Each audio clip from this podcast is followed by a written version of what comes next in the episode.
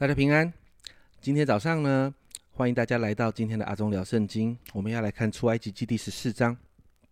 今天的进度非常的精彩，我非常喜欢哦，因为这是神透过摩西彰显了一个极伟大的神迹，就是把红海分开了，让以色列人走干地过去。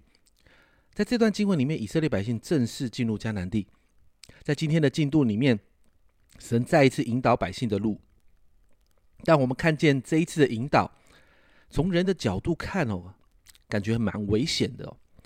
你看到第二节哦，这里说你吩咐以色列人转回，摩西领受命令，叫以色列人改变他们的路线，解经家都同意哦，这个转向很有可能是转回埃及的方向。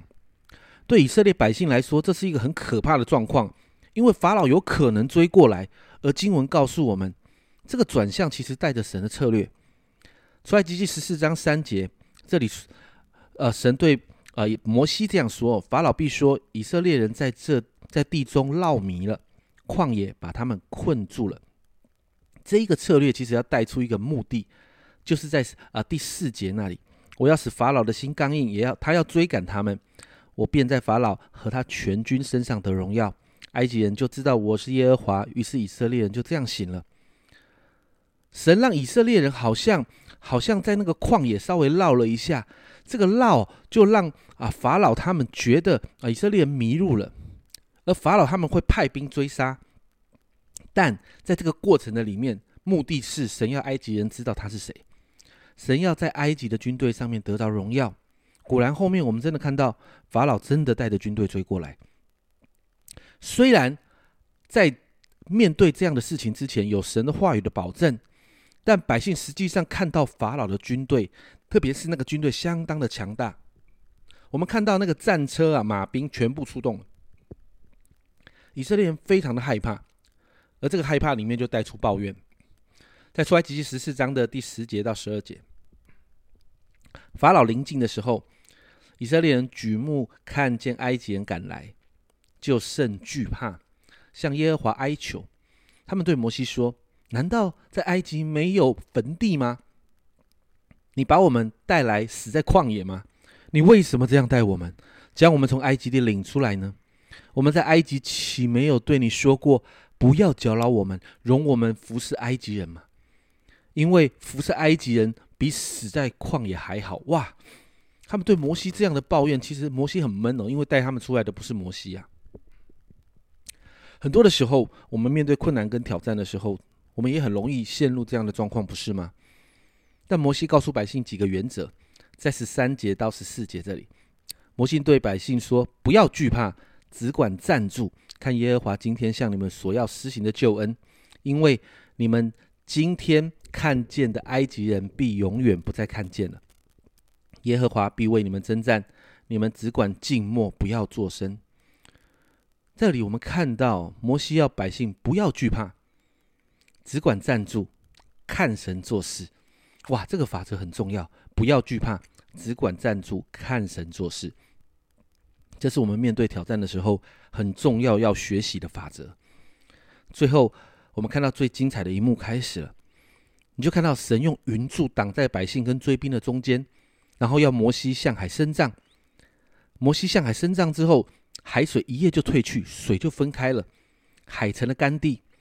然后百姓下海走干地过去，经文这样说：水甚至在他们两边就成了墙。当然，埃及人他们也追赶过去，然后神呢用神机让埃及人的军兵混乱，在混乱的当中，他们的车轮就脱落，他们就很难行走。最后，摩西再次向海伸杖的时候，海就合起来，埃及人就被淹没在海中。这一段的过程非常的精彩。神再一次彰显大能，拯救百姓脱离埃及人的手，而带来的结果是，你看到三十一节，以色列人看见耶和华向埃及人所行的大事，就敬畏耶和华，又信服他和他的仆人摩西。以色列人的心归向神，也信服神所设立的仆人摩西。我想，如果你有看过《埃及王子》这部动画电影，刚才所提到那个经文的那些场景，应该历历在目。读完这段经文，对我们来说最重要的是，就是这个拯救以色列百姓的神，其实也是我们现在所信靠的神。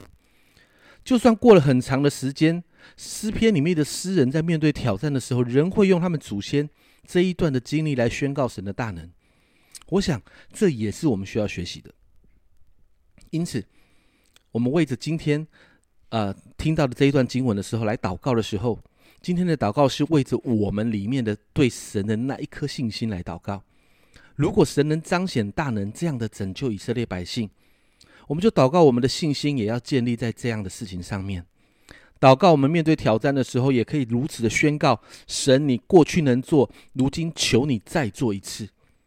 就算我们面对像以色列人他们面对的难处，后面有追兵，前面有红海的困境，但祷告我们的信心，如同摩西鼓励百姓的，我们不要惧怕，我们只管站着，然后观看神的作为。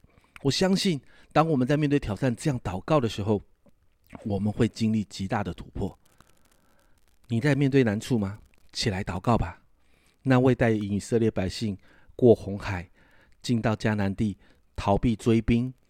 得胜的那位神，如今他仍然要帮助你。这是阿忠聊圣经今天的分享，我们明天再见。